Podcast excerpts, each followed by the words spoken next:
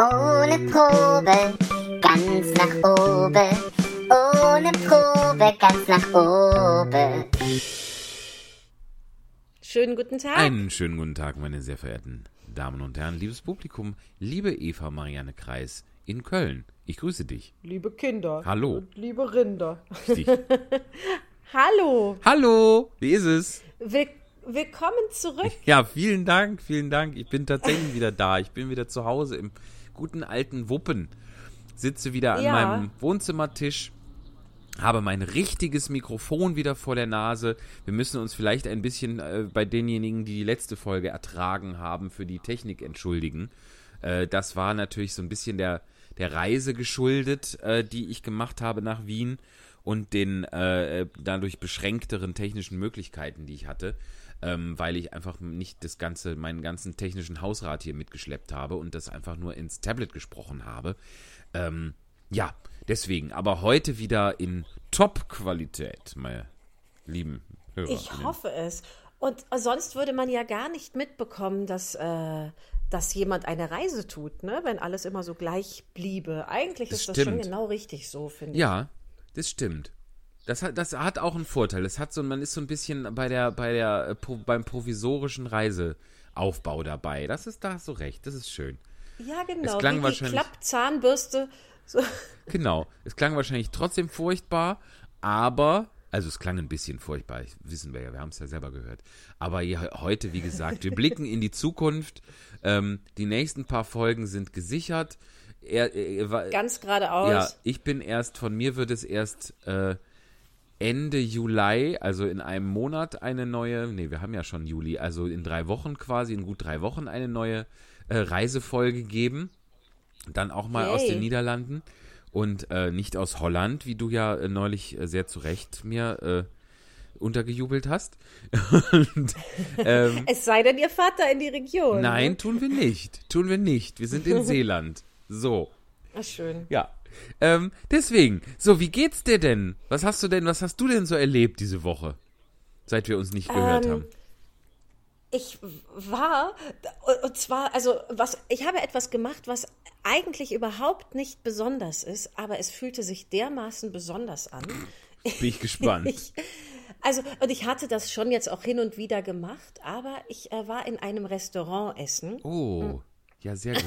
Oh, und Ja, dabei habe ich, äh, habe ich unser Fädel verlassen und äh, war im, im belgischen Viertel in Köln. Ja. Und das alleine, das, ähm, da gab es jetzt sonst in Corona-Zeiten nicht so einen richtigen Grund für mich hinzugehen. Das war toll. Und dann war ich in einem peruanischen Restaurant und das war dann auch noch auf so eine ganz angenehme Art und Weise zeitgenössisch und stylisch, aber eben nicht Schön. so draufgesetzt, dass man, dass man denkt, oh ja, sondern Wobei, vielleicht würde ich das zu anderen Zeiten so denken, aber jetzt war ich einfach nur total beseelt, Toll. dass ich, dass ich an so einem tollen Ort war. Ja. Und da habe ich irgendwie nochmal gemerkt, dass, ähm, also ich, ich bin auch genervt von Corona, aber es gibt auch diese Gefühle von, oh, ich kann endlich wieder was machen und das beglückt mich dann irgendwie. Ja. Sowas habe ich gemacht. Ja.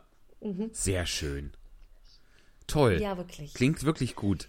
Es ist auch gerade wirklich besonders. Ich war jetzt dadurch, dass ich in, in Wien war, wir waren da, war ich schon auch öfter im, im Lokal irgendwie. Ähm, es ist irgendwie schon, es ist was Besonderes. Also auch wenn man es, wenn ich jetzt da ungefähr einmal am Tag war, aber es ist trotzdem dieses eine Schwelle überschreiten, irgendwo reingehen auch äh, so, das ist nicht, äh, ist noch nicht normal. Und man merkt das da auch, weil lustigerweise, ich bin jetzt, ich war jetzt schon ein paar Mal in Wien und ich hatte eigentlich auf jeder Reise mindestens ein Erlebnis, wo mir einer, wo man eigentlich es nicht erwartet, nämlich jemand, der im Service arbeitet, richtig krass doof gekommen ist. Äh, Und das war dieses Mal gar nicht. Ich war, wir haben ja heute für die Menschen, die uns hören, äh, die uns ab Montag den äh, 6. hören, wir haben heute Mittwoch den 1. Ähm, das ging nicht anders zeitlich und technisch. Ähm, also ich war vorgestern noch bei Fiegelmüller. Das ist so in Wien, wer da schon mal war, kennt das bestimmt oder äh, erinnert sich dran. Ähm, das ist so das, die haben so zwei, drei, vier äh, Restaurants über die äh, Stadt verteilt, der, der, die Anlaufstelle für Wiener Schnitzel. So. Und die, kann ich ja. mich erinnern, die sind eigentlich auch eher so, so ein bisschen frech bis rotzig bis unfreundlich. Und ich bin, ich schwöre es dir, ich bin vorgestern so herzlich, freundlich, warmherzig, höflich behandelt worden, wie ich es, wie es selten passiert. Also du mer also Wahnsinn. ja, ich kann jetzt diesem Herrn nicht unterstellen, dass er sonst scheiße ist zu den Leuten, möchte ich auch gar nicht. Aber es ist schon auffällig, äh, dass man da eine gewisse, ein gewisses Glück spürt, dass man das überhaupt machen kann und dass überhaupt Leute kommen. Und es war auch ganz. Meinst du, der, Ja. Der Wiener an sich ist freundlicher, wenn er äh, den Mund des Gegenübers nicht sieht? Das war, das ist erstaunlich in Wien. Die haben, die haben, also in, in Bahnhöfen und Stationen und öffentlichen Verkehrsmitteln ist Maskenpflicht. Nirgendwo sonst. So, das ist wirklich, ich habe das dann oft trotzdem gemacht. Also wenn es im, im, im Supermarkt, im Museum und so, das haben die nicht mehr und das machen die auch nicht mehr. Gut, wenn man, wenn es nicht mehr äh, verordnet ist, dann lässt das natürlich auch kräftig nach. Aber es Ja. kommt einem schon sehr komisch vor. Vor allem, wenn man selber aus dem, äh, aus dem geächteten Nordrhein-Westfalen kommt, in so ein, so ein äh, selbsternanntes Vorzeige-Corona-Land. Ähm, und dann laufen die da alle äh, äh, hustend durch und pustend durch die Gegend und man denkt so, ich, ich, ich setze jetzt mal die Maske auf. Ich bin halt hier der Sonderling. Ich bin der, ich bin der übervorsichtige Doofkopf, der jetzt hier die Maske aufhat. Aber äh, ganz, ganz komisch. Also tatsächlich. Und, und diesmal ziehe ich sie nicht zum Schutz der anderen, sondern als Selbstschutz an. Richtig, richtig. Ich habe auch, ich habe auch in der mehrfach in der äh, zur äh, Freude meiner Freunde da äh, in der in der U-Bahn rumgepöbelt und Jugendliche angeschrien quer durch den Zug, dass sie die Maske aufsetzen sollen. Dann habe ich ich hatte da irgendwie so, so aggressive fünf Minuten. Das kann man gar nicht anders. Aber es ist ja immer, es ist tatsächlich, es, es ärgert mich, es ist immer noch so der Zustand, es ist irgendwie gefühlt arbeiten wieder alle. Ich sitze immer noch doof zu Hause. Ich, hab, ich arbeite immer noch nicht wieder. Und dann sollen die Leute gefälligst ihre scheiß Nase einpacken. Mindestens mal, ja. So. Dann habe ich, dann habe ich dann äh, meine, meine aggressiven fünf Minuten gestalteten sich dann noch so, dass ich die Fotos von denen gemacht habe, ja. Also ich hatte da auch, bin da am Rand einer Prügelei lang geschraubt wahrscheinlich. Dann, dann setzte der eine, setzte die Maske dann auf, der andere nicht, der zeigte mir einen Finger. Und dann, äh, dann standen die irgendwie auf, gingen raus. Dann habe ich nochmal irgendwas gesagt und dann hat er, ja, mach Foto, ich mach gleich auch ein Foto, sieht mal, wie schier du ausschaust. So, ja, also, äh, Wie, wie hast du wie, ausgeschaut? wie hässlich du aussiehst, hat er zu mir gesagt. So, ähm, ja, großartig. Dann saß mal, äh, auf der anderen Fahrt saß eine schräg gegenüber, der hing die Nase raus, der habe ich mir dann auf die Nase getippt, da machte die, da merktest du, wie die so, ach, ich lass mich jetzt nicht auf die Diskussion ein, ich mach's einfach. So, und zog, ja, nee, Zum aber. Glück hing der nur die Nase raus. Ja, richtig, richtig. Nee, es ist, ich meine, es, es ist auch, auch ich korrigiere die Maske oft. Ich will da jetzt auch gar nicht so, so äh, Maskenpolizei sein, aber es ist tatsächlich, was wir ja schon öfter besprochen haben, es ist eine, eine falsche Sorglosigkeit meines Erachtens und eine überzogene. Äh, die die äh, Zahlen gehen wieder rauf. Äh, die Theater haben immer noch, es sind immer noch sehr viele Theater zu. Es könnten kleine Theater wieder aufmachen, die sich aber nicht trauen, äh, aus Gründen. Ähm, und man sitzt da doof rum und denkt, ja, ist schön, ihr habt wieder Arbeit, ihr trefft wieder Freunde, ihr braucht natürlich die Maske nicht aufsetzen. Euer Leben ist ja, äh, ist ja super. Ja, aber dass man das aus Solidarität mit anderen macht und eben nicht, um sich selber zu schützen mit der Maske, das gilt einfach, das gilt einfach weiter. Man kann es nicht anders sagen. Man kann es auch nicht, äh, ich kann das auch nicht, nicht lockerer sehen irgendwie. Ich finde es doof. Ist ja auch doof. Also da, Ja. ähm, ich, ich kann hier gut dem Gesetz mit den Masken so folgen. Ich, also wie ja, Ja. mittlerweile alle wissen, ich stehe da nicht so drauf, aber trotzdem kann ich für den Moment des Einkaufens es ganz gut aushalten. Das ist auch, ja, das, das ist ja auch nicht schön. Also das, das will ich gar nicht sagen, aber es ist ein, ich finde, es ist ein erträgliches Mittel, um was zu bewirken. Ähm, das ist auch zum Beispiel, ich bin da in, in, in Wien, bin ich eine, musste man innerhalb einer U-Bahn-Haltestelle irgendwie zwei Etagen äh, die Treppe gehen. Ich hätte auch Aufzug fahren können, wollte ich aber nicht. Ähm, und Ja. dann, ich war fix und fertig, als ich oben ankam mit der Maske auf. Zwei Etagen, äh, relativ, also ne, hohe, hohe Decken. Klingt jetzt so ein bisschen albern, zwei Etagen. Aber das war, schon- war schon viel. Ähm, Und das, da merkt man echt, was, so, was das ausmacht, dass man eben doch nicht so viel Luft kriegt. Also, äh, ich, puh. ich merke das ja voll. Ich habe ja eh weniger Luft durch äh, meinen äh, dicken Bauch Ja. und dann noch die Maske drauf. Weil du, das können wir kurz erwähnen, dass du schnell. schwanger bist. Das klingt ja furchtbar sonst. Das klingt ja nach Rollentausch hier. atmen Oh Mann. wegen meinem dicken, Dicken Bauch. Bauch. Boah, wir haben da ganz kurz einhaken von wegen dicker Bauch. Wir haben da so eine, es gibt doch diese lustigen, in Anführungszeichen, Postkarten mit so lustigen, in Anführungszeichen, Sprüchen drauf. Da gab's eine, ähm, das, äh, da stand, ich bin nicht dick, das ist nur Kuschelfleisch. Ist das nicht widerlich? Da will aber niemand mit kuscheln, oder? Kuschelfleisch. Komm mal her. Komm mal, komm mal her. Das ist Kuschelfleisch. Ich will dich mal drücken. Blab, blab, blab, blab, blab. Also unangenehm. Ja, aber Entschuldigung, wir waren, wir waren bei schwangerschaftsbedingter Kurzatmigkeit. Ja, ja. Kuschelfleisch. Das ist ja furchtbar. wer, kauft denn, wer kauft denn solche Karten? Doch nur Leute, die, die absolute Distanz haben Im wollen. Das absoluten also, Halteverbot stehen, ja. oh Gott, lass uns bitte die Folge nicht Kuschelfleisch nennen. auf keinen ich möchte Fall. mich nicht von meinem eigenen Podcast ekeln. Buh. Ja, zumal es ja so aktuell wäre, ne? Nein. Kuschelfleisch. Kuschel, du könntest, wir könnten aber so ein, so ein ähm, Jingle machen aus Kuschelfleisch. Kuschelfleisch. Ja, das könnten wir mal gucken. Ich komme übrigens, ich glaube übrigens, dass ich, dass ich, wir haben ja jetzt schon zweimal Pinocchio gelesen, werden es diese Folge auch wieder, kurzer Spoiler. Ähm, ich glaube, Ja. diese Woche schaffe ich das mal so einen Pinocchio-Jingle zu machen. Diese Woche schaffe ich es wirklich. So. Nur mal kurz, um den eigenen Druck zu erhöhen. Weil es gibt so, man kann sich bei YouTube angucken, wie man das macht. Hier mit dem, mit dem Tablet, mit dieser App und so. Das raff ich ja, bisher nicht so ganz. Ich glaube, ich schaffe das diesmal. Ich glaube, jetzt haben wir einen. Und wer, wer denkt, dass er ähm, Dass ich das nicht schaffe, vorauskommen möchte, zahlt fünf ähm, Euro. Und, äh, und in die Klassenkasse. Genau. Könnte einfach, also wir haben ja schon öfters den Aufruf gestartet, ähm, uns ein Jingle zu basteln für die verschiedensten Dinge. Und ähm, ihr hört ja immer wieder auch in der Sendung eines dieser Jingle. Der schicke uns doch bitte, bevor der Michi sich in Arbeit und Unkosten und Schweiß und Tränen Ja. stürzt, ein Pinocchio. Lohn und Brot. Jingle. Genau. In Lohn und Brot. Genau. Und wir könnten Genau. auch gerade, wo wir das hier schon anreißen, könnten wir mal gerade, bevor die erste Viertelstunde voll ist, äh, kurz nochmal erklären, was wir hier eigentlich tun. Woche um Woche, Jahr Ja. um Jahr. Bitteschön. Ähm, äh, es ist jetzt Juli. Ich freue mich da tatsächlich drauf, weil das ist der, wir haben es jetzt rausgefunden oder ich, ich tat mich damit etwas schwer. Es ist der Geburtstagsmonat äh, von Ohne Probe ganz nach oben der Spontanlesung. Wir werden dieses Jahr sieben Jahre alt, was äh, ganz entzückend Schön, ist. Und ja. seit sieben, seit, seit sieben Jahren lesen wir ähm, ungeprobt und unvorbereitet, völlig spontan all das, was uns das Publikum mitbringt. Jetzt durch Corona machen wir das äh, nicht nur einmal im Monat, sondern wöchentlich eben online als Podcast, ganz müllfrei zum Mitnehmen.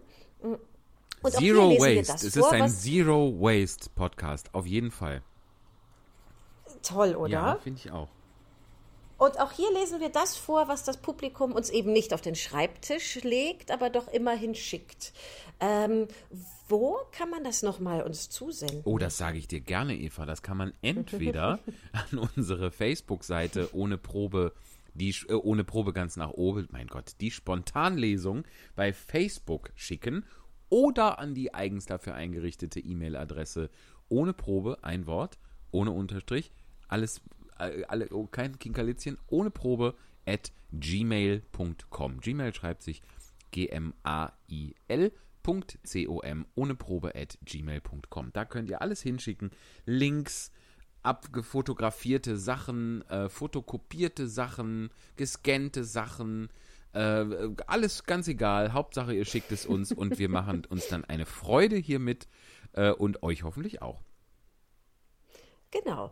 Und äh, die Veranstaltung ist äh, immer ohne Eintritt gewesen und das soll sie auch bleiben. Wir haben immer einen Hut sonst rumgeschickt ähm, und den schicken wir jetzt virtuell auch rum. Ganz den genau. spürt ihr vielleicht nicht auf eurem Kopf, ähm, aber wir haben, wir haben einen, Aber er einen ist da. Spenden Es ist wie Gott. und äh, es, Ihr spürt ihn vielleicht Gott, nicht genau. auf eurem Kopf, aber er ist. oh Gott, oh Gott, oh Gott. Und das ist vielleicht für die, die in der Live-Lesung vor Ort waren, sogar ganz nett, weil bis dato hatten wir dann immer so, mein Auftrag war es, ein, ein adäquates Körbchen zu finden und dann war es doch immer nur der Brotkorb. Richtig. Und Und jetzt ist es dann doch, also sehr professionell, der Spendenlink über PayPal. Richtig. Und auch wenn man. Me, äh, äh, wie heißt es? Slash Spontanlesen. Sehr gut. PayPal.me slash Spontanlesung. Vollkommen richtig. Und es ist auch, das wollte ich gerade sagen, deshalb habe ich jetzt sieben Anläufe versucht, dir ins Wort zu fallen, was glücklicherweise, glücklicherweise nicht gelungen ist. Ähm, wenn man nämlich sonst vielleicht in der, in der Live-Lesung im Café äh, Goldmund in Ehrenöhren, in Gott, ich trinke vielleicht mal einen Schluck, denn der Tee ist noch zu heiß, im Café Goldmund in Ehrenfeld war und der Hut ging rum und man hat gedacht, ach, würde ich jetzt gerne 200 Euro da reinschmeißen, aber wie sieht denn das aus? Die anderen Leute geben nur fünf. Äh, das kann man jetzt vollkommen, ohne dass es jemand merkt, außer uns natürlich, eben über PayPal tun. Also schickt uns so viel ihr möchtet, das ist überhaupt kein Problem. Wir sagen es auch nicht weiter. Oder? Wir würden auch dezent wegschauen. Ja, einfach. wir nehmen das einfach, äh, kaufen uns Ja. davon sowas wie ein Brötchen mal oder auch vielleicht mal eine Gurke. Äh, ja, Ja. oder zwei. Ja, oder so vegetarische Burgerbratlinge kaufe ich mir in letzter Zeit sehr viel. Oder auch mal, dass man so eine Scheibe Cheddar dann da drauf tut. Das würden wir alles von dem Geld machen. Äh, aber wir sagen natürlich keinem weiter, dass ihr uns, dass ihr dermaßen, dass es bei euch so gut läuft. Also, Nee, unsere Münder sind verschlossen. richtig, genau. Es sei denn, wir machen den Podcast und labern uns um Kopf und Kragen, wie ihr hier merkt. So, Aber immerhin haben wir es, also ich fände es schön, wenn wir nachträglich einfügen, circa bei Minute 13 erklären wir, was wir hier tun. in die, in die, in die Folgenbeschreibung oder in die Inhaltsangabe oder was? Einfach, wenn wir noch später noch eine Aufnahme machen und das quasi vorne dran bappen. Ah, das können wir machen, Podcast. ja. Äh, das können wir, das machen wir am Ende. Das machen wir noch dann so ähm, Hinweis zu Beginn. Guten Tag. Vorweg. Guten Tag vorweg. Ich schreibe mir das schon mal auf. Warum denn nicht? Guten Tag vorweg.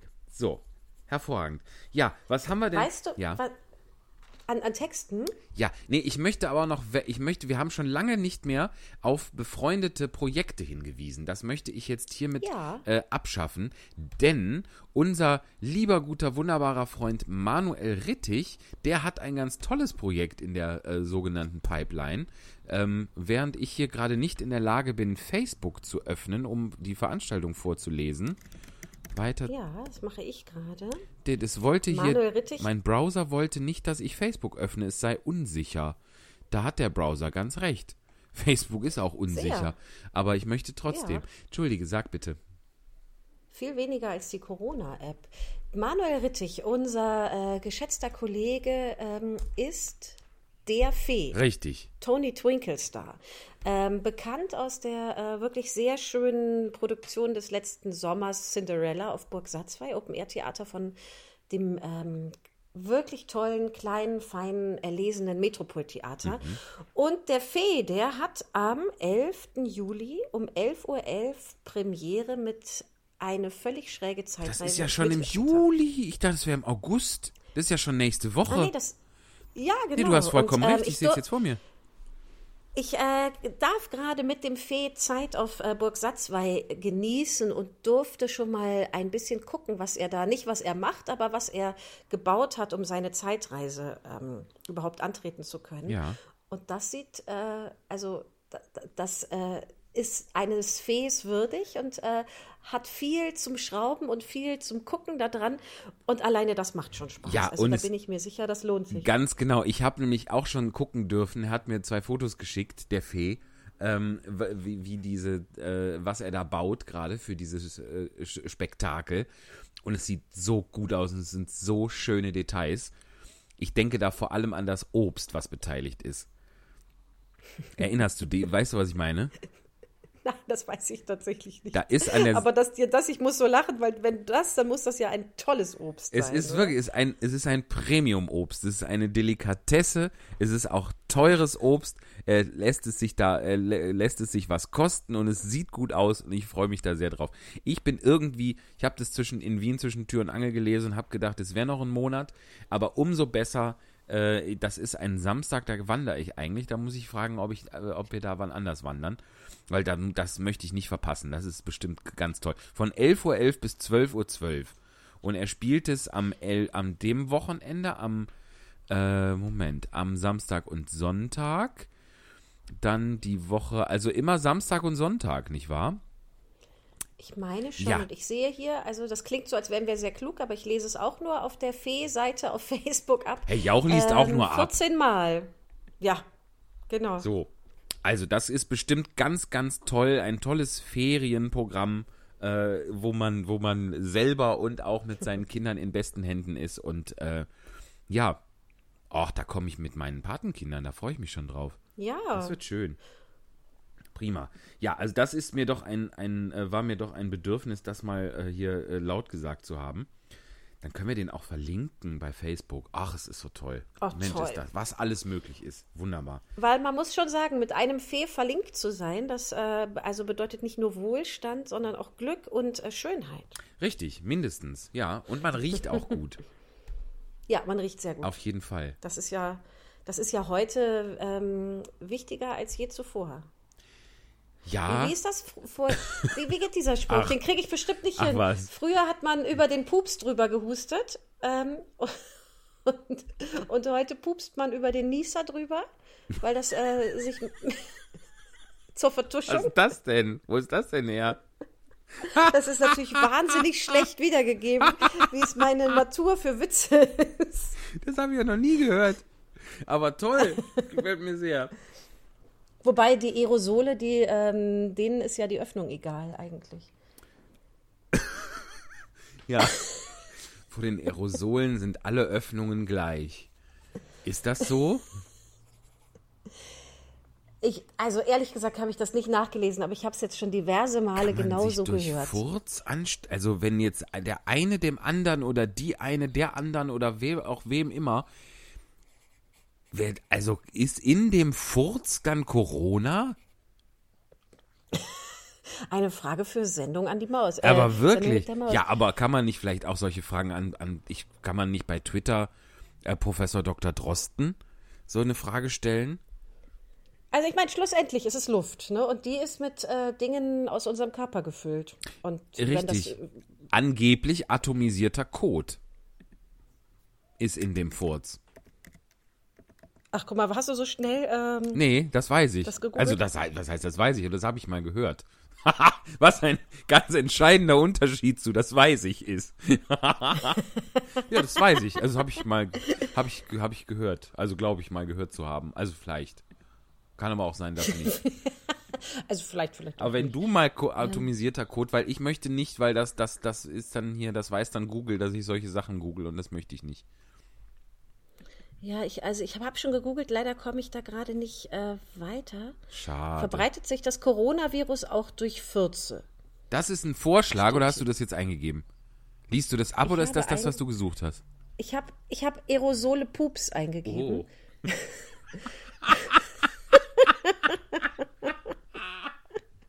Ach, ist das schön. Ein australischer Arzt hat mehrere Untersuchungen an positiv getesteten Patienten durchgeführt. Bei 55 Prozent konnte das Virus im Kot nachgewiesen werden.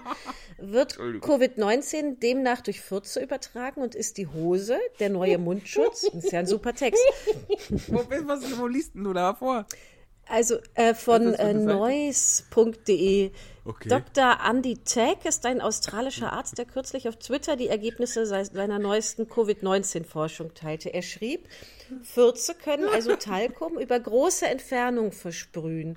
Und in Bezug auf die Größe ist ein Partikel Talkumpulver fünfmal größer als fünf Mikron Aerosoltröpfchen.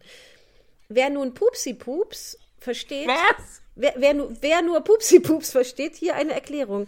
Nach, ein, nach seiner Erkenntnis können Fürze gasförmige Bakterien über größere Entfernung verbreiten. Also auch den Covid-19-Virus. Und dann geht es so ein bisschen Das weiter. Das auch Ob das jetzt fundiert ist, Oh Gott, oh Gott, oh Gott. Äh, andere Forscher haben Menschen dazu in Petrischalen pupsen lassen. Einen mit, den anderen ohne Hose. Oh mein Gott. Das ist, also so als Wissenschaftler hat man es auch nicht leicht, ne? Weil man muss dem Mist ja nachgehen, beziehungsweise dem Scheiß. Hahaha. Gottes Willen. Ja. Also, ja, aber man kann auch ja auch nicht alles verhindern. Also, Das ist aber, aber ich, ich hörte, die Etikette geht dahin. Kennst du das auch, dass man, wenn jemand so niest, man das Gefühl hat, man müsste sich mal umdrehen, was da los ist? wegdrehen oder so. So, das, das hat sich irgendwie verändert, finde ich. Das war mir doch vor vier Monaten noch völlig schnell. Ah, beim Niesen tatsächlich nicht so, weil, beim, weil ich beim Niesen, ich meine, natürlich kann auch jemand, der äh, mit Corona infiziert ist, niesen und es darüber in die Luft pusten. Äh, vielleicht kann man auch Corona und Schnupfen gleichzeitig haben. Aber ich aus mein, also zumindest mein Wissensstand ist noch, dass das äh, Schnupfen kein Symptom ist. Insofern bin ich bei Schnupfen nicht so äh, hellhörig. Ja, das stimmt bei, natürlich. bei auch. Husten. Oder Husten so. Bei, bei Husten, da, da schlage ich wirklich Haken. Also das habe ich auch tatsächlich in dem, ich war ja, wie ich letzte Woche schon erzählt habe, in dem Kunsthistorischen Museum in Wien. Wenn da, weiß ich Ja. noch, da stand ich neben einer relativ nah, was ich eigentlich auch schon versucht habe zu vermeiden, aber ich wollte eben auch diese Tafel zu diesem Bild lesen, neben einer älteren Dame und die hustete dann und dann bin ich ganz in die andere Ecke des Raumes gegangen und äh, habe dann von da angefangen, mir die Bilder anzuschauen. So, weil das, also das, das finde ich, das muss, also, ne, kannst du jetzt keinem übel nehmen, wer husten muss, der hustet. Äh, der eine hustet etwas dezenter, der andere hustet äh, mit aufgesperrtem Maul. Aber husten muss man ja irgendwie. Aber äh, ich gehe dann halt weg. So. Das schon. Und da, das hat sich schon verändert Ja. in, in meiner Wahrnehmung. Also, oder ich merke, das ist mir jetzt erst so die Tage aufgefallen, dass dieses sozial zurückgezogene wirklich einen, einen Einfluss auf mein Empfinden von Freundschaften gemacht hat. Dann hat mein, also vielleicht Panne ausgedrückt, aber mein Unterbewusstsein eben doch ein bisschen vergessen, dass das nicht ging wegen Corona.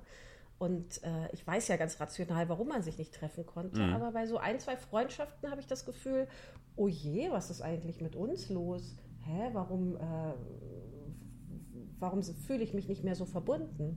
Und da habe ich gedacht, Okay. das werden ja auch noch andere haben, die vielleicht gar nicht so enge Freundschaften haben oder wo, wo es eh schon an der Kippe war oder so. Da habe ich gedacht, im, über das Soziale und was man daran nicht hat, äh, habe ich jetzt für mein Leben vorher noch nicht gedacht. Ich habe schon gedacht, dass jemand, der eine Depression hat, dass das für den äh, maximal ungünstig sein könnte. Aber jetzt merke ich langsam auch so den Einfluss auf mein, unabhängig vom beruflichen, so auf mein ganz persönliches Leben. Das habe ich bis dato, dann war ich auch irgendwie viel beschäftigt, weil die Kita ja zu hatte, Ja. äh, habe ich es gar nicht so gemerkt. Und das fängt jetzt so langsam an, das tröpfelt so nach. Ja, das stimmt. Wobei ich schon, jetzt von mir zu schließen, jetzt ja schon auch doch immer mal Leute sehe und so und, und in, in regem Kontakt bin. Das, äh, das schon. Aber tatsächlich auch irgendwie ein wenig verschoben. Also es sind irgendwie Leute dazugekommen, auch auf, auf wundersame Weise. Damit hätte ich gar nicht gerechnet, dass man in der Corona-Zeit irgendwie überhaupt äh, jemand Neues kennenlernt. Da bin ich auch total dankbar und froh. Ähm, von anderen habe ich wiederum dann länger nichts gehört, das stimmt auch. Ähm, aber im Moment habe ich bei mir, ist bei mir so vorherrschend das Gefühl, oh scheiße, es ist alles wieder wie früher. Du triffst Leute, du hast auch wieder ungefähr den Radius, man fährt mal jemanden da besuchen, wo man lang nicht war und man geht mal mit jemandem da irgendwie äh, spazieren oder in die Stadt und so. Ähm, es, es, es, es kommt irgendwie wieder alles so in Gang, minus Arbeiten. Das ist das Schwierige irgendwie. Also es, es ist die, äh, ich ertappe mich auch beim Geld ausgeben wie früher. Äh, es ist aber, äh, das wird aber irgendwann mal ein jähes Ende nehmen, das Geld ausgeben wie früher, weil es kommt nicht Geld rein wie früher. Das ist so ein bisschen, jetzt komme ich wieder ins Jammern, aber es ist ja irgendwie ein, ein Phänomen. Tatsächlich. Ja, ja, das, das ist auf jeden Fall so. Das sieht man ja auch bei allen anderen. Also, wo ich ausgehe, dass einige wieder normal arbeiten, aber viele ja auch nicht. Die Cafés und Restaurants sind ja irgendwie ziemlich voll. So. Ja, Und jetzt, um das nochmal zu, jetzt gehe ich auch wieder raus und treffe mich mit, mit Freunden, aber das war ja eben eine Zeit sehr zurückgezogen. Und irgendwie ist das mir jetzt erst gekommen, dass das wirklich, also ich fand das auch mal gut, mal so eine persönliche mehr Ruhezeit zu haben, Mhm. aber dass das ein soziales Manko sein kann, das ähm, hatte ich einfach nicht so, habe ich nicht Ja. so gespürt. Das kommt, kommt jetzt erst so. Ja, aber das wird sich ja auch, das gibt sich ja auch wieder hoffentlich. Also, Ja, äh, hoffentlich. Ja. Oder das, das löst sich ja total auf. Das spürt Ja. man ja an allen Ecken. ja, wobei das natürlich auch, also das gerade, dass das sich alles so auflöst, ähm, ist, ist ja dann irgendwie, ist ja auch, macht mir auch irgendwie Sorgen, weil die Zahlen das eben nicht, nicht wirklich zulassen, beziehungsweise widerspiegeln, dass man denkt, ach komm, äh, wir haben uns so lange nicht umarmt, ach komm, äh, wir treffen uns zu tausendst, äh, ach komm, so, das, das ist halt, und ich, ich bemerke, also, und das, das meine ich überhaupt nicht mit erhobenem Zeigefinger, das ist etwas, was ich tatsächlich bei mir selber auch total nicht bewusst, aber unterbewusst äh, wahrnehme, dieses ach komm, so. Das äh, ist irgendwie schwierig, weil man es irgendwie, weiß ich nicht, man ist ja ein, man ist eben ein, ein, ein soziales Wesen und äh, kann äh, offensichtlich gewöhnt man sich nicht dran, man gewöhnt sich gewisse Sachen doch nicht ganz ab. Sowas wie, weiß ich nicht, umarmen oder, oder keine Ahnung. Äh, nebeneinander sitzen statt gegenüber voneinander oder ist vielleicht gegenüber voneinander gerade falsch, keine Ahnung. Ähm, weißt du, was ich meine? Ja, Also das, das, ich, ich bin auch. es schleicht sich alles so ein bisschen wieder ein, aber es sollte noch nicht. Und andererseits habe ich neulich so ein Gespräch geführt über die ähm, Begrüßungsetikette. Jetzt umarmt man sich ja nicht, aber das ist ja eigentlich unter guten Freunden oder äh, Bekannten. War ja früher gar nicht so. In den 50ern und später gab man sich ja eigentlich nur die Hand. Ja. Und äh, für mich ist völlig normal, vielleicht auch, weil wir Schauspieler sind, dass man sich so umarmt. Das kommt und natürlich irgendwie da- Mhm. nahe kommt. Und ich mag das. Ich mag das gar nicht. Also manchmal gibt es ja sowas, da hat man jemanden umarmt, weil man alle anderen umarmt hat und dann trifft man sich einzeln wieder und ich denke so, oh nee, mag ich gar nicht. Ja. Aber grundsätzlich mag ich das, sich nahe kommen und äh, ich habe das Gefühl, ich kriege darüber auch viel mit und lerne den Menschen anders kennen. Ich fände das schlimm, wenn man jetzt sich nur noch die Hand gibt oder den Ellbogen. Und trotzdem glaube ich, oder war auch so der Konsens des Gesprächs, dass sich das wahrscheinlich nicht so schnell wieder zurückentwickelt, dass sich alle sich so ganz unbefangen umarmen. Und das ist doch total schade. Nee, oder es entwickelt sich zurück, dann hat, kriegt man aber auch die Quittung dafür. Und das ist noch, noch schaderer irgendwie. Also, äh, Nein, ich- also ich meine natürlich, wenn es wieder alles gut ist, so, ne? Dann Ja. hätte ich das gerne, dass es wieder so ist. Und das dauert sicher noch und dann schleicht sich das so aus, glaube ich. ja, aber das, ich glaube, das, das gerade nicht. Ich glaube, das, das wird die Gewohnheit, sich zu umarmen und gerade wie du auch sagst, das ist ja bei uns äh, in dem, im, im Theater und so, ähm, man, man duzt sofort jeden und man umarmt Kreti und Pleti. Ne? Das ist einfach so. Ich, ich glaube, das, das wächst sich nicht raus. Also ich, ich glaube, der, der, der, der Drang, das zu machen, der Impuls ist stärker als die, dieses, äh, das dürfen wir jetzt aber nicht. Glaube ich. Ja, langfristig hoffentlich, echt. Ja. Also, Ja, wenn man denn. Ach, es ist, es ist alles so schwierig. Ich hole mir noch einen Tee. Erzähl mal kurz. Und äh, ja, liebe Hörer, vielleicht ähm, bleibt ihr einfach und Hörerinnen natürlich äh, einfach noch eine Zeit zu Hause. Das lohnt sich, denn dann könnt ihr ja wöchentlich unseren Podcast hören. Und der ist ja so schön. das ist einer der schönsten Sollen wir mal erzählen? Überhaupt. Das ist einer der schönsten, Ja. das ist ja wohl total klar. Ähm, und mit was für einer Regelmäßigkeit der erscheint. Toll. Das, äh, fast. hätte uns das Also, mal jemand gesagt vorher. fast. hm? Ja, absolut. Also, das Fast- ist jetzt schon fast Folge wöchentlich 15. auf den Tag, genau. Ja, er, er erscheint immer am Montag. Da kann man sich drauf verlassen. Toll. Äh, mögen wir mal erzählen, was wir heute lesen? Ja, ah, ich wollte auch noch so viel von Wien erzählen und so. Das ist ja alles, wir sind ja schon so weit fortgeschritten. Nee, das ist, ich streue das mal so. Ich, doch eins, eins erzähle ich noch. Ich war nämlich, Ja. ähm, ich habe da eine Freundin getroffen und eine Freundin von der, die trat an dem gleichen, also wir haben uns nachmittags getroffen und die, diese Freundin trat bei einem, äh, bei einer Kabarett-Talente-Show auf. In Österreich haben die irgendwie einen anderen Begriff von Kabarett, weil die sagen erstmal mal Kabarett und mal Kabarett dazu. Und dann, also das war, das war schon total skurril. Es war im, das nannte sich Studio 44. Das war im, ich glaube, in der, im Verwaltungsgebäude entweder der österreichischen Lotterien oder von Casinos Austria, äh, was vielleicht auch sogar ein Verein ist. Also schon äh, irgendwie ganz obskur. Ähm, dann war das natürlich so Publikum mit Abstand und so. Dann gab es eine Jury. Das waren irgendwie auch so die, also ich glaube, das waren so, so semi-prominente Komiker in Österreich. Dann gab es einen Moderator, der so ein bisschen so wie, wie Andy Borg vom äh, Musikantenstadel gewirkt, also so ein Comedy-Andy Borg. Und dann gab es zehn Comedians, Kaba Kabarettisten, ähm, über den Abend. Das wurde von einem äh, österreichischen Sektfabrikanten, äh, also von einer Sektfirma gesponsert. Wir haben das auch gut ausgenutzt.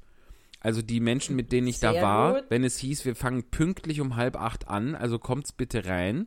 Und es war 19.28 Uhr, dann haben wir nochmal drei Sekt bestellt. Was mir auch ein bisschen unangenehm war, aber im Endeffekt nötig, weil diese Veranstaltung, also Eva, das habe ich noch nicht erlebt.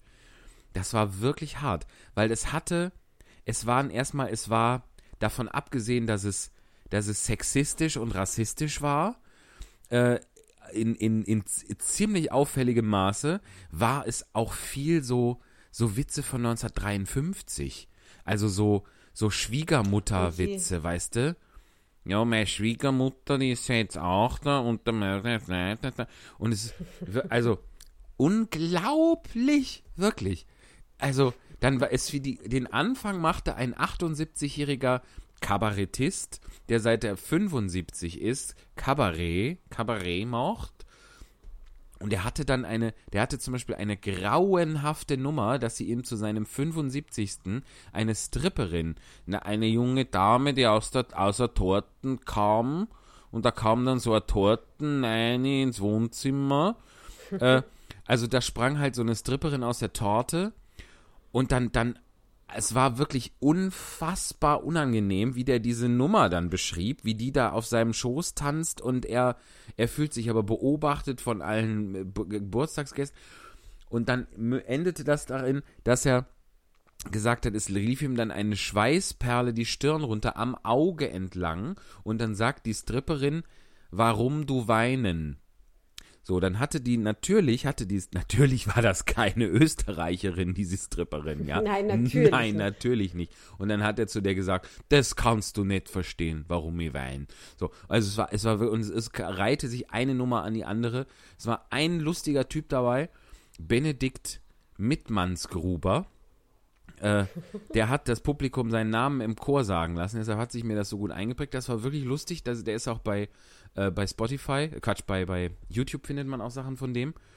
Und dann die, ähm, die äh, äh, Freundin meiner Freundin Lara, äh, ähm, Elena Wolf, die hat, ah, das war auch, ich, ich komme auch gleich zum Schluss, aber es war wirklich so bemerkenswert. Die hat halt, die passte da, eigentlich war das das Einzige, was ich unter Kabarett verstanden habe an diesem Abend, weil die hat wirklich Stand-up-Comedy mit Hintergrund und mit Sinn gemacht. Die hat, erzäh- die hat, die die war, hat- ist irgendwie in, in Kreuzberg geboren, dann irgendwie mit acht Wochen oder so nach Kitzbühel gekommen und mit 14 nach Wien. So, dass die in Berlin geboren ist, hat diese ganze Jury, die dann auch immer, es war auch grauenhaft, die haben nach jedem Auftritt, haben die äh, dann ihren Senf dazu gegeben, aber wie bei der Mini-Playback-Show. Wenn es auch noch so grauenhaft war, haben die immer gesagt, Mensch, du, das war ganz toll. Hast du dir selber die Schuhe zugemacht? Toll. Ganz toll. Wirklich. Also das fand ich ganz toll. So. Ähm, und bei der haben sie dann, sind sie dann alle, inklusive Moderator, haben sie sich in dieses, das war ja schlimm, aber die kommt ja auch nicht von hier. Also die hat nämlich, ich benutze jetzt einen Begriff, den ich nicht übersetze, ähm, das kann man sich selber zuordnen, die hat lang und breit über ihre Footlapperl gesprochen. So. Äh, Größe, Footlapperl? Beschaffenheit, Footlapperl. Hast du eine Ahnung? Ich will es nicht sagen, was ich denke. Dann sag es. Okay, vielleicht, ich, ich meine, jetzt Nein. sind wir genauso verklemmt wie die da in Österreich. So. Ja. Aber es ging auf jeden Fall, ging es um die Footlapperl. Und es ging aber auch um Fremdenfeindlichkeit in Kitzbühel und so weiter. also mit, äh, die, die Pobacken, oder? nein, auf der, nein, vorne. Auf der, na, auf Es sind die Schamlippen, Seite. liebe Eva. So. Ja, Äh, die Schamlippen. Hier, die Schamlippen, die Foodlappal. So. Die Foodla Äh, das ist doch wie im Foot ist doch im Kölschen auch, oder?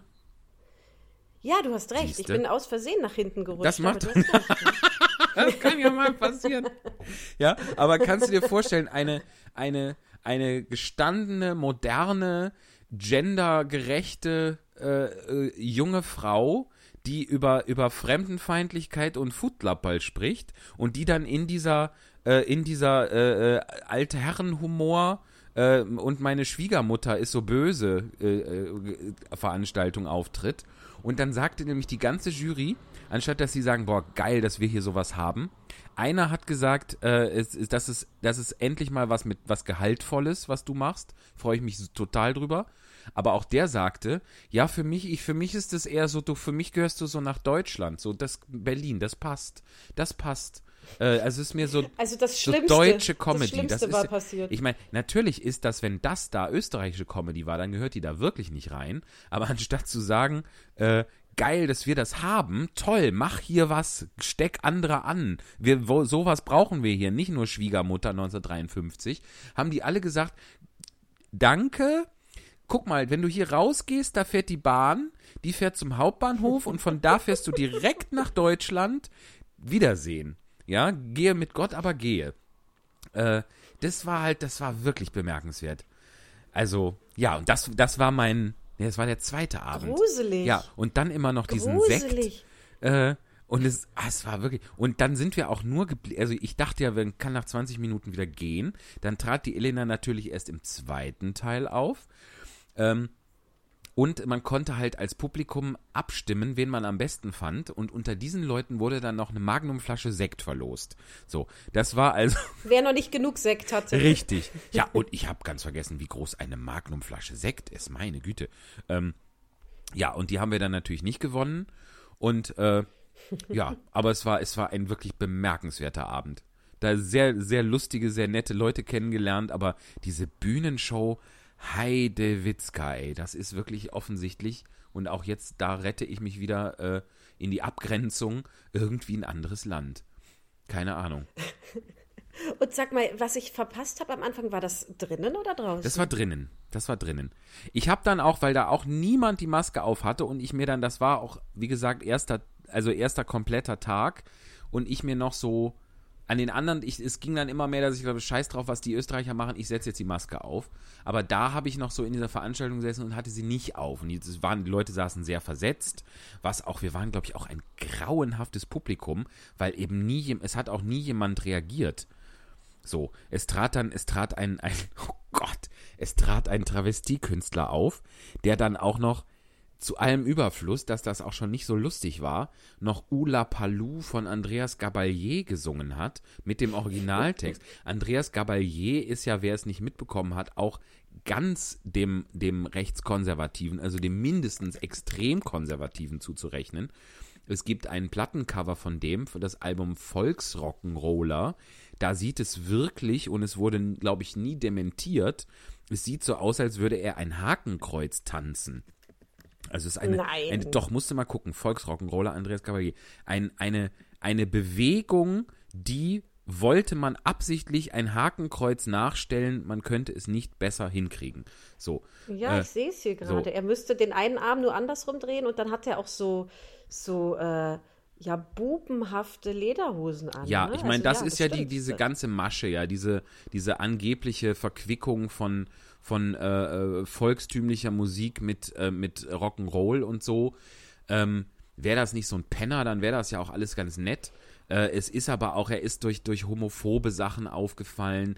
Er weigert sich, es gab in Österreich eine Diskussion, ähm, die, die, die, den Text der Nationalhymne äh, zu gendern. Es gibt da irgendwie, der Originaltext ist irgendwie Söhne der Berge oder irgendwas äh, was dann in, in Töchter und Söhne oder Kinder der Berge, irgend sowas, es wurde auf jeden Fall angeglichen, hat er sich geweigert, das zu singen und so. Er ist alles, er ist einfach ein, ein blöder Orsch, wie man da sagt.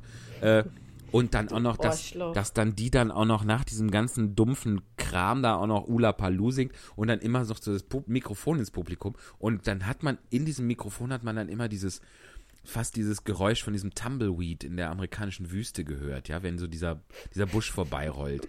Es war alles sehr nichts unangenehm. passierte. Ja, Oh aber, nein. aber ja, und es, dau es dauerte. Ich habe, glaube ich, mit die letzte Bahn hinterher noch bekommen. Äh, ei, ei, ei. Aber der Sekt war gut.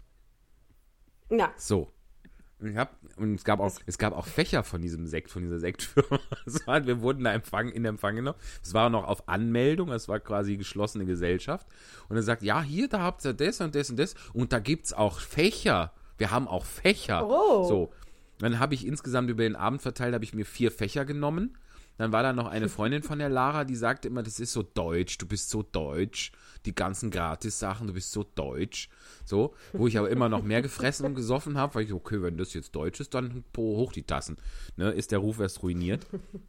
Ach, das war schön. So, das war mein erster Tag in Wien. Vom zweiten erzähle ich nächste Woche.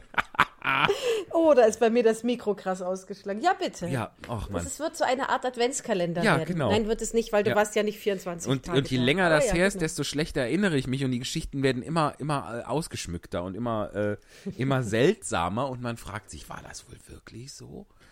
Ja, Ja, wie bei Münchhausen. genau, ganz genau, das bin ich. Ja. Ach Mensch. Münchbaute. Oh. Ähm, ich hätte ja Lust auf ein kleines bisschen Musik. Von so sehr gut singenden Menschen. du meinst doch auch? wohl, da hätte ich doch unser Jingle im Angebot. Und liebe Eva, Ja, sowas. du glaubst nicht, was hier direkt um die Ecke ist. Hier kommt es schon. Ach, da sehe ich es schon. Unser Jingle. Bitteschön. ganz nach oben.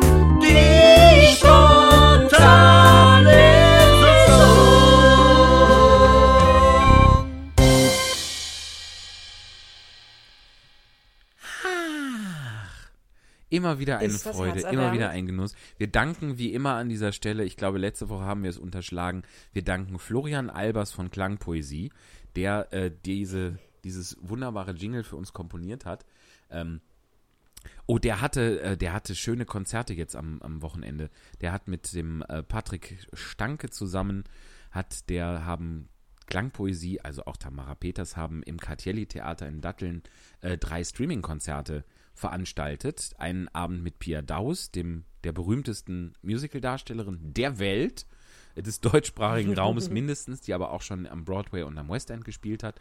Ähm, dann am zweiten Abend war ein Tanz der Vampire Special und am dritten Abend der äh, ähnlich berühmte Thomas Borchert und das waren ganz tolle Abende. Ähm, auch nochmal, die machen ganz tolle Sachen im Moment, kann man sich gut angucken. Wenn man irgendwo sieht, äh, es wird ein Streaming-Konzert von diesen Menschen angeboten, hier Werbung zweiter Teil, dann kann man das un, äh, kann man das getrost angucken, nicht ungetrost. Hinter ist man auch nicht mehr ungetrost. Unge Komm, lass uns was lesen. Sonst nimmt man sich einen Fächer Genau. vielleicht. Den Lass uns Fächer mit dem lesen. Becher. Ja, Ähm, ähm, magst du sagen, was das erste ist, was wir heute lesen? Ja, und zwar haben wir ja schon öfter darauf aufmerksam gemacht, dass, das knüpft jetzt auch an meine Geschichte von eben an, das ist ganz gut. Ähm, wir haben ja schon öfter darauf aufmerksam gemacht, dass wir auch gerne mal skurrile Wikipedia-Seiten geschickt bekommen wollen würden. Und jetzt im Gespräch da in Wien bin ich auf eine aufmerksam geworden. Und die möchten wir jetzt, hast du sie auch vor dir? Ich habe sie vor mir, ja. Wunderbar. Sollen wir sie, wir lesen mal so weit wir kommen, bis wir, bis wir denken, das hat, Ja. so lang ist sie auch nicht. So, möchtest du dir bis, bis zum Inhaltsverzeichnis? Oder darf ich und dann kannst du Ähm. den, ist mir egal, wie, was möchtest du? Ach, Äh, würdest du gerne, ich meine, du hast es gefunden, auch den, den Titel dann ja, benennen? ja, so machen wir's, so machen wir's. Ja, Also, pass auf. Und dann machst du den Ablauf, ja? Okay. Aber wir können, den können wir ja ab, äh, absatzweise. Wir kriegen das schon hin. Also, der Wikipedia-Artikel der Woche. Sülze-Unruhen. Die Sülze-Unruhen, auch als Hamburger Sülze-Aufstand bekannt, ereigneten sich im späten Juni 1919 in Hamburg. Auslöser war die Annahme der Bevölkerung, dass verfaulte Kadaver zu Sülze verarbeitet und verkauft würden.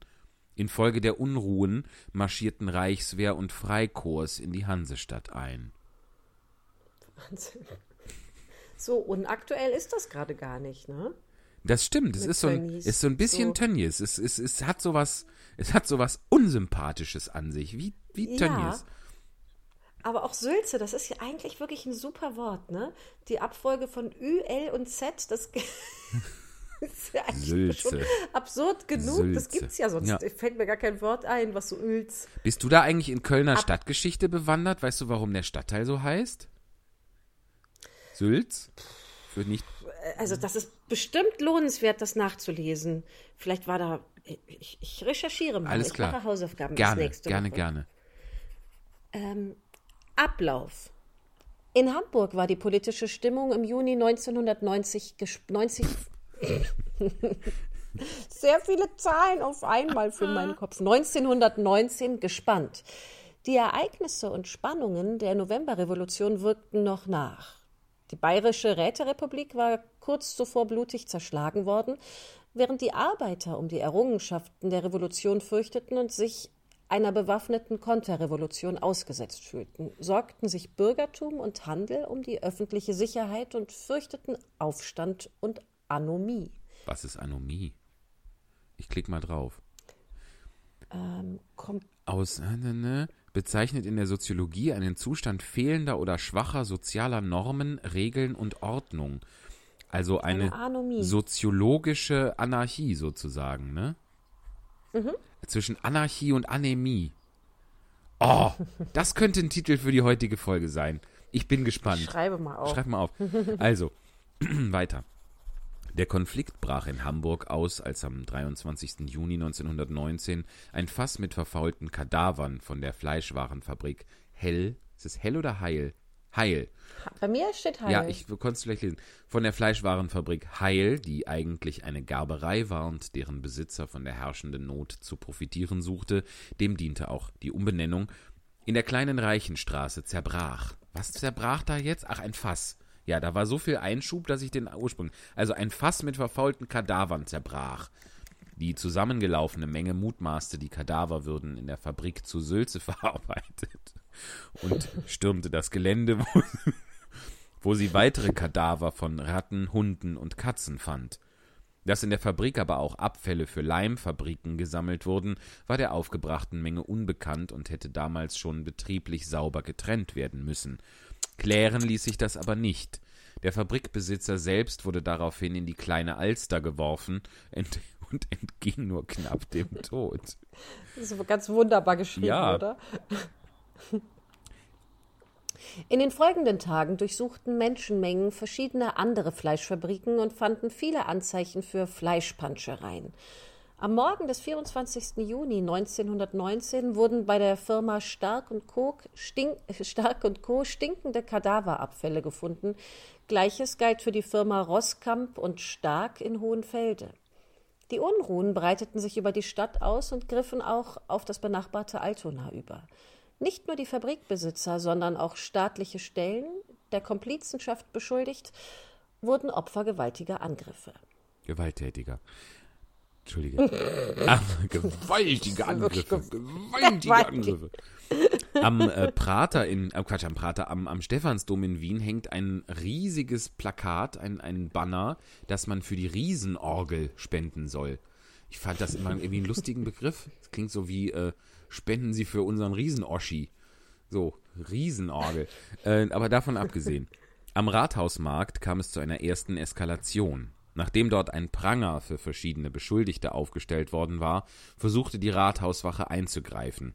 Schüsse fielen, eine der Arbeiterschaft, eine in der Arbeiterschaft verhasste Zeitfreiwilligenabteilung marschierte auf, eine Handgranate explodierte, das Rathaus wurde belagert. In den folgenden Tagen erklärte Reichswehrminister Gustav Noske die Reichsexekution und beauftragte den späteren Teilnehmer des Kapp-Putsches, Generalmajor Paul von Lettow-Vorbeck, Ist hier, glaube ich, noch eine Unruhen Straße. niederzuschlagen. Lettow-Vorbeck-Straße in Wuppertal. Ja, wirklich? Ganz sympathisch. Ja, Als Reichswehrtruppen am 27. Juni in die mittlerweile wieder weitgehend ruhige Stadt einmarschierten, konnten die Soldaten zur Umkehr überredet werden, als ihnen die tatsächliche Lage in Hamburg geschildert wurde. Am 1. Juli 1919 jedoch marschierten Reichswehr- und Freikorps-Truppen, darunter auch Freiwilligenverbände Verbände aus Altona, in die Stadt ein. Sie besetzten die Arbeiterwohnviertel, vielerorts hissten sie die schwarz-weiß-rote Flagge des Kaiserreiches. Arbeiter und Funktionäre wurden oft unter willkürlichen Anschuldigungen verhaftet und misshandelt. Die Freikorps machten großzügigen Gebrauch von ihren Schusswaffen, um Plünderer und Heckenschützen niederzustrecken. Zudem galt in den Vierteln eine Schnelljustiz durch die Truppen.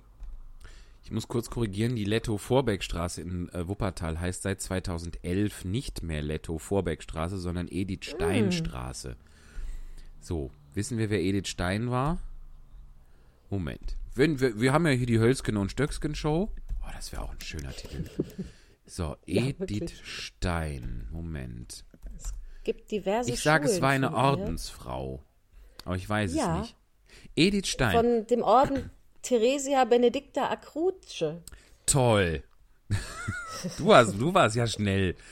Der- Oder auch Theresia Benedicta vom Kreuz, geboren 1891 in Breslau, gestorben 1942 in Auschwitz-Birkenau im Konzentrationslager, war eine deutsche Philosophin und Frauenrechtlerin jüdischer Herkunft.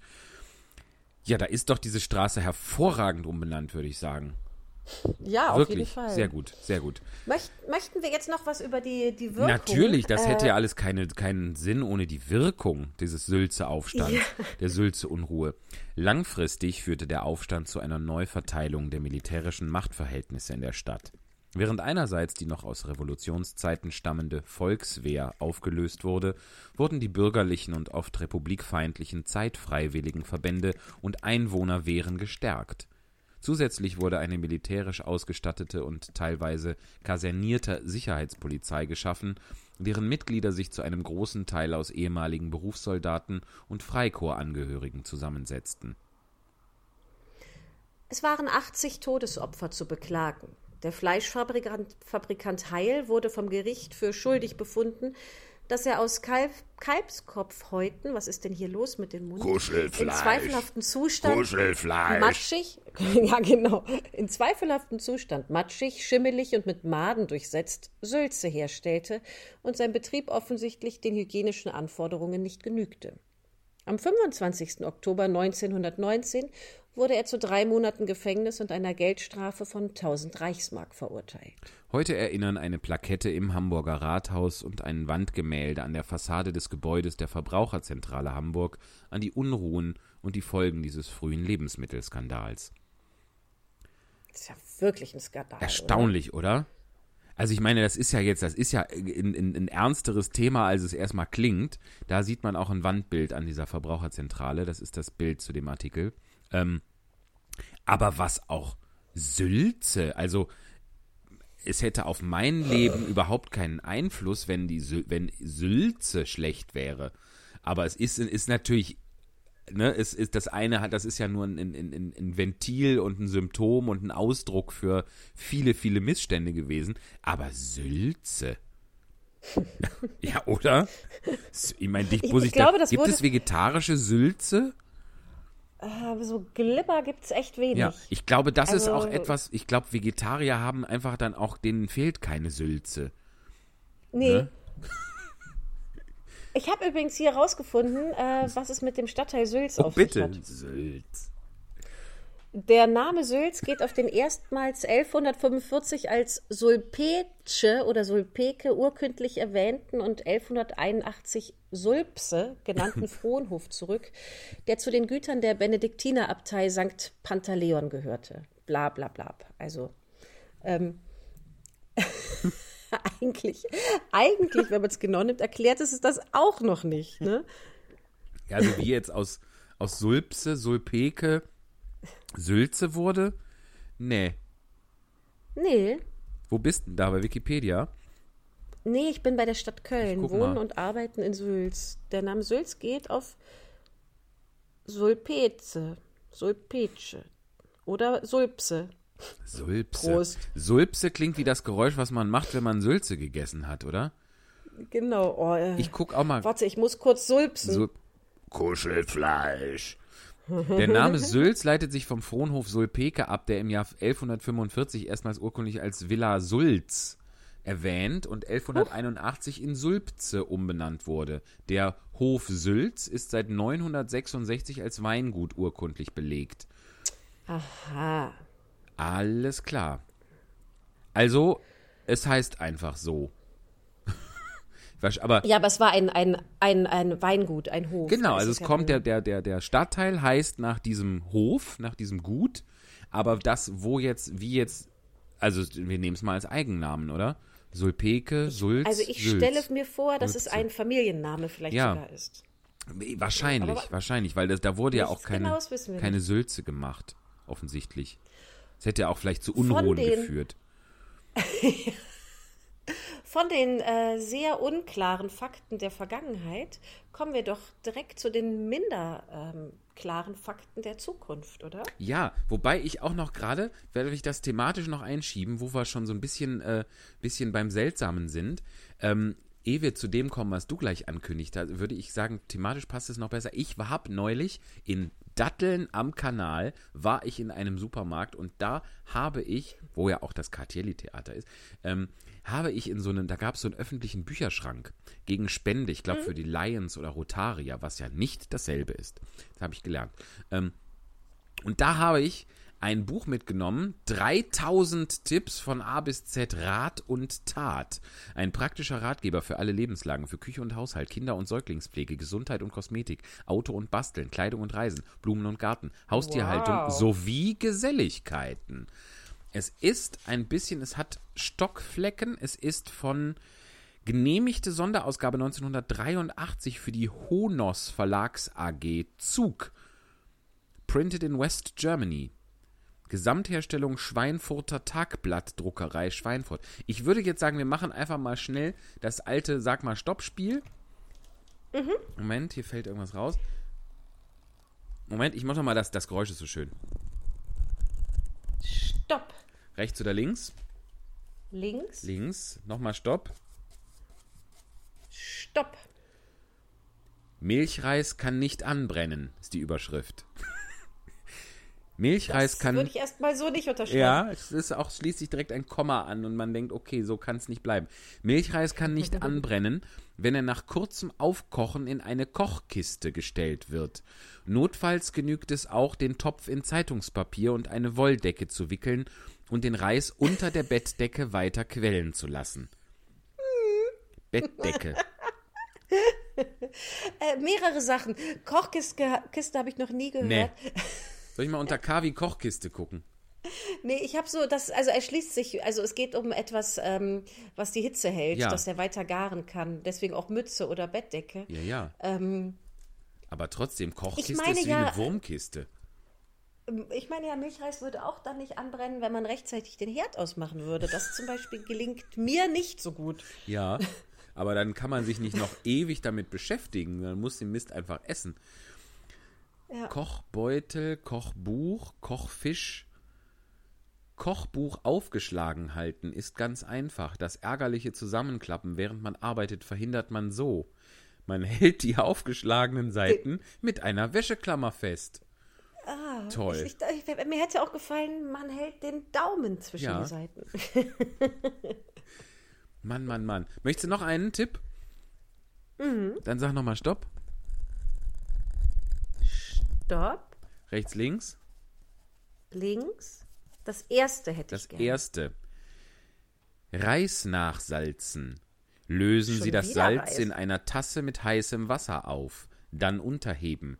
Damit erreichen Sie ein gleichmäßiges Würzen. Außerdem bleibt der Reis körnig. So. Herrlich. Großartig. Das können wir ja immer mal Wirklich so ein schön. bisschen einstreuen. Rat Ja. und Tat. Herrlich.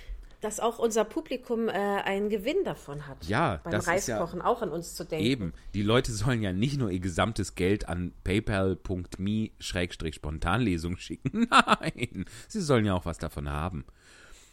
Ja. So. Was? Ja, und jetzt bitte, jetzt funke ich dir nicht mehr dazwischen. Ich hol mal gerade noch einen Tee. Ja, ein Tee. Wir kommen zu, zu einer Rubrik, die uns wirklich eigentlich seit der ersten Spontanlesung begleitet. Ähm, und dafür haben wir sogar auch ein Jingle. Das kommt jetzt.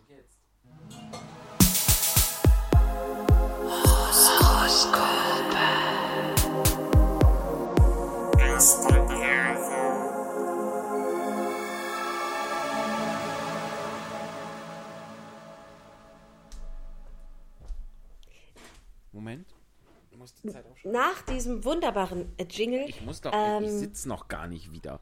Warte, Ach so, aber ich, ich wollte ja eh noch was. dann sag erzählen. mal. Seit der äh, ersten Spontanlesung lesen wir, weil es so hilfreich ist, die Horoskope aus der Bravo.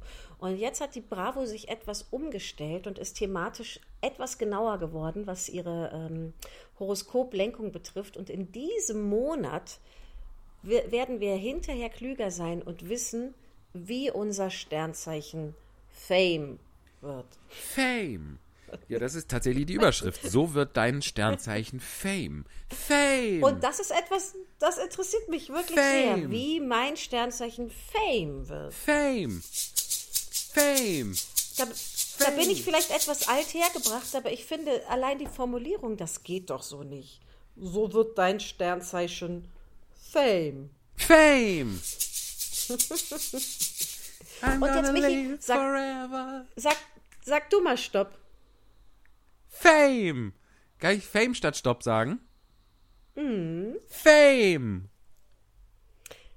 Zwillinge, Oh, zielstrebig. Dein Fleiß und dein wahnsinniger Ehrgeiz zahlen sich irgendwann aus. Auch wenn du jetzt noch nicht dran glaubst. Du musst nur weiterhin am Ball bleiben und deine Träume verfolgen. Dann kannst du alles erreichen, was du dir für dein Leben vorgenommen hast. Fame. Toll. Ah, so werden die Fame. Ah, das war wirklich ein sehr guter Tipp. Ball oder? bleiben. Das gilt ja, das gilt aber auch nur für Zwillinge, ne? Wenn man was erreichen will, muss man am Ball bleiben und die Träume verfolgen. Ja. Das gilt nur für Zwillinge, würde ich auch sagen. Ich möchte auch eins vorlesen. Willst du auch noch ja, eins machen? bitte. Ja. Komm. Äh, stopp. Nee, äh, Fame. Ich sag. was? Ach so, Entschuldigung, ich, ich mach nochmal. Ja. Ich stoppe hier. Moment. Fame. Krebs. Oh, warte. Wo ist es? Ich muss hier ein bisschen, ich, du hast mir Ganz- das ja abfotografiert. Unten Mitte, genau. Krebs. Mhm. Geschichtenerzähler. Ach, soll ich wieder mit so Assi? Geschichtenerzähler. Fast kein Sternzeichen besitzt so eine gute Vorstellungskraft wie deins. mit dieser besonderen Gabe wirst du beson, beson, mit dieser wirst du es mal sehr weit bringen. Möglicherweise steht dir eine Karriere als Drehbuchautor Schrägstrich in oder als Buchautor Schrägstrich in bevor. Das ist genauso ein Schrägstrich wie in paypal.me Schrägstrich Spontanlesung. Genau. Außergewöhnliche Dinge sind nämlich genau dein Ding. Kann man das? Außergewöhnliche Geschichten sind nämlich genau dein Ding. so. Also das heißt, Krebse werden alle Drehbuchautorinnen. Möglicherweise. Es ist ja immer noch, es ist ja das horoskopeske Hintertürchen. Möglicherweise. Vielleicht wird auch nichts Ähm, aus dir, du Krebs. Oder halt Drehbuchautor. Ja. Sollen wir noch unseres machen? Ja, bitte Damit gerne. wir äh, auch im Bilde Dass wir sind? schön in den, Was in den wir Juli starten mal? können. Wir sind. Ja. Moment. Fische! Fische! Boah, guck mal, für Fische. jeden ein Attribut. Clever Und smart. und smart. Intelligenz ist dein zweiter Vorname. Wä? Du bist so smart, dass sogar deine Friends blass vor Neid werden. Dass du in Zukunft mal mit deiner großen Ansammlung an Wissen durchstartest, ist also kein Zufall. Du solltest dich auf eine spezielle Sache konzentrieren und all deine Skills dafür nutzen. Boah, mir. Eine spezielle Sache. Ja. Dass du in Zukunft mal mit deiner großen Ansammlung an Wissen durchstartest, ist also kein Zufall. Mensch, das ist aber auch. Also, das gibt mir schon Hoffnung auch. Ja, Also, gerade wo man jetzt so. Wo man so denkt, äh, was mache ich denn vielleicht? geht's weiter ja, eigentlich? Ob ich vielleicht mal das Sofa verlassen sollte und mir einen anderen Beruf suchen. Ähm, da könnte man ja mit meiner großen, könnte ich ja, auch du natürlich, mit deiner großen Ansammlung an Wissen durchstarten. Mensch. ähm, wir machen einfach einen Wissenspodcast. Ja. Ist doch ganz klar. Ja, natürlich. Weil jetzt das, das, das große, diese große Ansammlung an Wissen müsste einem jetzt natürlich auch die Information liefern, was man damit, inwiefern man damit durchstarten soll, dass es kein Zufall bleibt. ja. Toll. Und deswegen sollen wir uns auf eine spezielle Sache, spezielle Sache konzentrieren. Spezielle Sache und all deine Skills dafür nutzen. Meinst du, die meinen Pinocchio? Boah, Meister der Überleitung. vielleicht, vielleicht meinen Sie Pinocchio. Sollen wir es denn mal ich ausprobieren? würde auch sagen, man kann es riskieren. Wir haben ja, ich muss das mal gerade mir hier auch aufrufen, ähm, die letzten beiden Wochen, die letzten beiden Folgen schon. Da kann man sich, falls man jetzt also erstmalig zu uns stößt, das nochmal anhören. Haben wir in, äh, ich glaube, die ersten sechs Kapitel von Pinocchio haben wir da gelesen. Die sind immer kurz und knackig und kommen jetzt zu einer weiteren Portion Pinocchio. Natürlich wie immer bei uns, entschuldige, immer äh, äh, ungeprobt und äh, unvorbereitet. So. Ohne Probe, ganz nach oben. Ohne Probe. So, bitteschön. Ganz nach oben. Kapitel 7. Geppetto kommt zurück nach Hause und gibt Pinocchio alles zum Frühstück, was der arme Mann sich selbst zum Essen mitgebracht hat. Der arme Pinocchio, der noch ganz schlaftrunken war, hatte noch gar nichts gemerkt, hatte noch gar nicht gemerkt, dass seine Füße verkohlt waren. Kaum aber hatte er die Stimme seines Vaters erkannt, sprang er gleich von seinem Hocker und wollte schnell die Tür aufsperren. Aber nach zwei, drei schwankenden Schritten schlug er der Länge nach auf den Boden. Und als er auf die Erde fiel, machte er einen Krach, als sei ein Sack voller Kochlöffel aus dem fünften Stock heruntergefallen. Mach mir auf! Rief währenddessen Geppetto von der Straße her, Mein Papa, ich kann nicht. antwortete weinend der Hampelmann und rollte sich auf der Erde. Warum kannst du nicht? Weil jemand meine Füße gegessen hat. Und wer hat sie gegessen? Die Katze. sagte Pinocchio, der gerade sah, wie die Katze mit den Vorderpfötchen ein paar Sägespäne aufwirbelte. Mach auf, sag ich dir! Wiederholte Geppetto. Wenn ich erst drin bin, werde ich dir schon helfen mit deiner Katze! Ich kann aber wirklich nicht aufstehen, glaub mir doch. Oh, ich armer. Jetzt muss ich mein ganzes Leben lang auf Knien rutschen. Geppetto dachte, dieses ganze Gejammer sei wieder ein Streich der Marionette, wollte der Sache ein Ende bereiten, stieg die Mauer hoch und betrat das Haus durchs Fenster. Zuerst wollte er ihm etwas Passendes sagen und auch etwas tun. Als er aber seinen Pinocchio der Länge nach auf dem Boden liegen und tatsächlich ohne Füße sah, da überwältigte ihn doch die Rührung. Er nahm ihn gleich in seine Arme und liebkoste und hätschelte ihn tausendmal, und er sprach schluchzend, während ihm dicke Tränen über seine Wangen liefen. Mein kleiner Pinocchio, wie hast du dir denn nur die Füße verbrannt? Ich, ich weiß nicht, Papa, aber glaub mir, es war eine furchtbare Nacht, die ich nie im Leben vergessen werde. Es donnerte und blitzte und ich hatte schrecklichen Hunger und da sagte die sprechende Grille zu mir, es geschieht dir ganz recht und du bist böse gewesen und verdienst es. Und da habe ich gesagt, pass bloß auf, Grille. Und da sagte sie zu mir, du bist ein Hampelmann und hast einen Holzkopf. Und da habe ich einen Holzhammer nach ihr geworfen und sie war tot, aber es war ihre eigene Schuld, denn ich wollte sie gar nicht töten. Ich hatte ihr eine kleine Pfanne auf die glühende Kohle in dem Becken gestellt. Aber das Küken sprang heraus und sagte auf Wiedersehen, schöne Grüße zu Hause. Und der Hunger wurde immer größer. Und darum hat der Alte mit der Nachtmütze, der ans Fenster gekommen ist, zu mir gesagt, stell dich unters Fenster und halt den Hut auf. Und ich bin mit der Wasserschüssel auf dem Kopf es ist doch keine Schande, um ein Stück Brot zu bitten, oder? Gleich nach Hause zurückgelaufen und weil ich immer noch großen Hunger hatte, habe ich die Füße aufs Kohlenbecken gelegt, damit ich trocken werde. Und dann bist du zurückgekommen und ich habe gesehen, dass sie verbrannt waren und den großen Hunger habe ich auch noch und meine Füße habe ich nicht mehr. Und der arme Pinocchio weinte und heulte so laut, dass man es fünf Kilometer weit hören konnte. Geppetto, der von dieser ganzen verworrenen Rede nur verstanden hatte, dass die Marionette vor Hunger fast umkam, zog drei Birnen aus der Tasche, gab sie ihm und sagte Die drei Birnen sollten eigentlich mein Frühstück sein, aber ich gebe sie dir gern. Iss sie auf. Sie sollen dir gut tun. Wenn du willst, dass ich sie esse, dann schäl sie mir bitte. Schälen. Sagte Geppetto erstaunt. Ich hätte nie gedacht, mein Junge, dass du so zimperlich mit dem Essen sein könntest. Schlimm. In dieser Welt muss man sich schon als Kind daran gewöhnen, alles zu essen, was man vorgesetzt bekommt. denn man weiß nie, was noch so alles passieren kann. Es passiert ja so viel. Du wirst schon recht haben. Unterbrach ihn Pinocchio. Aber ungeschältes Obst werde ich nie essen. Ich mag keine Schalen. Und der gutmütige Geppetto zog ein Messerchen heraus, schälte mit einer wahren Engelsgeduld die drei Birnen und legte die Schalen alle auf eine Tischkante. Als Pinocchio in zwei Bissen die erste Birne verzehrt hatte, wollte er das Kerngehäuse fortwerfen. Doch Geppetto hielt ihn am Arm fest und sagte Wirf es nicht weg. Alles auf dieser Welt kann von Nutzen sein. Aber ich esse die Kerne wirklich nicht, rief der Hampelmann und wand sich wie eine Schlange. Wer weiß, es passiert so viel, wiederholte Geppetto ohne Unwillen.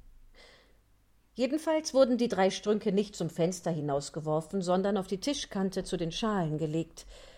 Als er die drei Birnen gegessen oder besser verschlungen hatte, gähnte Pinocchio lang und ausgiebig und sagte quengelnd Ich habe immer noch Hunger. Aber ich, mein Junge, habe nichts mehr, was ich dir noch geben könnte. Wirklich gar nichts mehr? Ich hätte nur hier die Schalen und die Kerngehäuse von den Birnen. Was soll's? sagte Pinocchio. Wenn nichts anderes mehr da ist, dann werde ich eben ein Stück Schale essen. Und er begann zu kauen. Zuerst verzog er ein wenig den Mund, aber dann vertilgte er im Nu die ganzen Schalen und nach den Schalen auch die Strünke. Und als er ganz fertig war, rieb er sich zufrieden den Bauch und sagte fröhlich Jetzt geht's mir aber gut. Siehst du nun ein, gab Geppetto zurück, dass ich recht hatte, als ich sagte, dass man sich daran gewöhnen muss, nicht so zimperlich mit dem Essen zu sein? Mein Lieber, man weiß nie, wie es uns auf dieser Welt noch ergehen kann. Es passiert ja so viel. Kapitel 8 Geppetto fertigt dem Pinocchio ein paar neue Füße an und verkauft seine gute Jacke, um ihm ein Lesebuch anzuschaffen. Kaum war der Hunger des Hampelmanns verflogen, da fing er auch schon an zu jammern und zu weinen, weil er ein paar neue Füße haben wollte. Doch Geppetto wollte ihn für seine Lausbüberei bestrafen und ließ ihn einen halben Tag lang weinen und jammern. Dann sagte er zu ihm Und warum sollte ich dir neue Füße machen? Vielleicht um dich wieder von zu Hause weglaufen zu sehen? Ich verspreche dir, sagte die Puppe schluchzend, dass ich von heute an immer brav sein werde. Das sagen alle Jungen, wenn sie etwas erreichen wollen, sagte Geppetto. Ich verspreche dir, dass ich zur Schule gehen, lernen und mir und dir Ehre machen werde. Alle Jungen erzählen diese Geschichte, wenn sie etwas erreichen wollen. Aber ich, ich bin nicht so wie die anderen Jungen. Ich bin viel besser und sage immer die Wahrheit. Ich verspreche dir, Papa, dass ich ein Handwerk erlernen und der Trost und die Stütze deines Alters sein werde. Geppetto machte zwar ein finsteres Gesicht, hatte aber doch die Augen voller Tränen und das Herz voller Mitleid, wie er seinen armen Pinocchio in einem so bedauernswerten Zustand sah. Deshalb sagte er gar nichts mehr, sondern nahm sein Werkzeug und zwei Stückchen abgelagertes Holz und ging mit großem Eifer an die Arbeit. Und in weniger als einer Stunde waren die Füße fix und fertig. Zwei schlanke, trockene, sehnige Füße, wie sie ein richtiger Künstler nicht besser hätte formen können. Darauf sagte Geppetto zum Hampelmann: Mach die Augen zu und schlafe. Und Pinocchio schloss die Augen und tat so, als ob er schliefe. Und während er sich schlafend stellte, klebte ihm Geppetto mit Leim, den er sich in einer Eierschale angerührt hatte, die beiden Füße an die richtige Stelle an. Und er klebte sie so gut an, dass man die Klebestellen nicht einmal sehen konnte. So wie der Hampelmann merkte, dass er wieder Füße hatte, sprang er auch schon vom Tisch auf, auf dem er bis dahin gelegen war, schlenkerte mit den Beinen und machte unzählige Luftsprünge, als sei er vor lauter Freude übergeschnappt. Um wieder gut zu machen, was du für mich getan hast, sagte Pinocchio zu seinem Vater, will ich gleich in die Schule gehen. Brav, mein Junge. Aber damit ich in die Schule gehen kann, brauche ich etwas zum Anziehen. Geppetto, der ein armer Mann war und keinen Cent in der Tasche hatte, machte ihm also einen kleinen Anzug aus geblümtem Papier, ein paar Schuhe aus Baumrinde und eine Mütze aus Brotkruste. Pinocchio lief gleich zu einer Schüssel mit Wasser, um sich darin zu spiegeln, und war über sein Aussehen so befriedigt, dass er, stolz wie ein Pfau, sagte Wie ein richtiger Herr sehe ich aus. Stimmt, erwiderte Geppetto. aber denke immer daran, es ist nicht der schöne Anzug, der den Herrn ausmacht, sondern der saubere. Übrigens, fügte der Hampelmann hinzu. um zur Schule zu gehen, fehlt mir immer noch etwas. Und zwar die Hauptsache. Und das wäre? Mir fehlt das Lesebuch. Da hast du recht.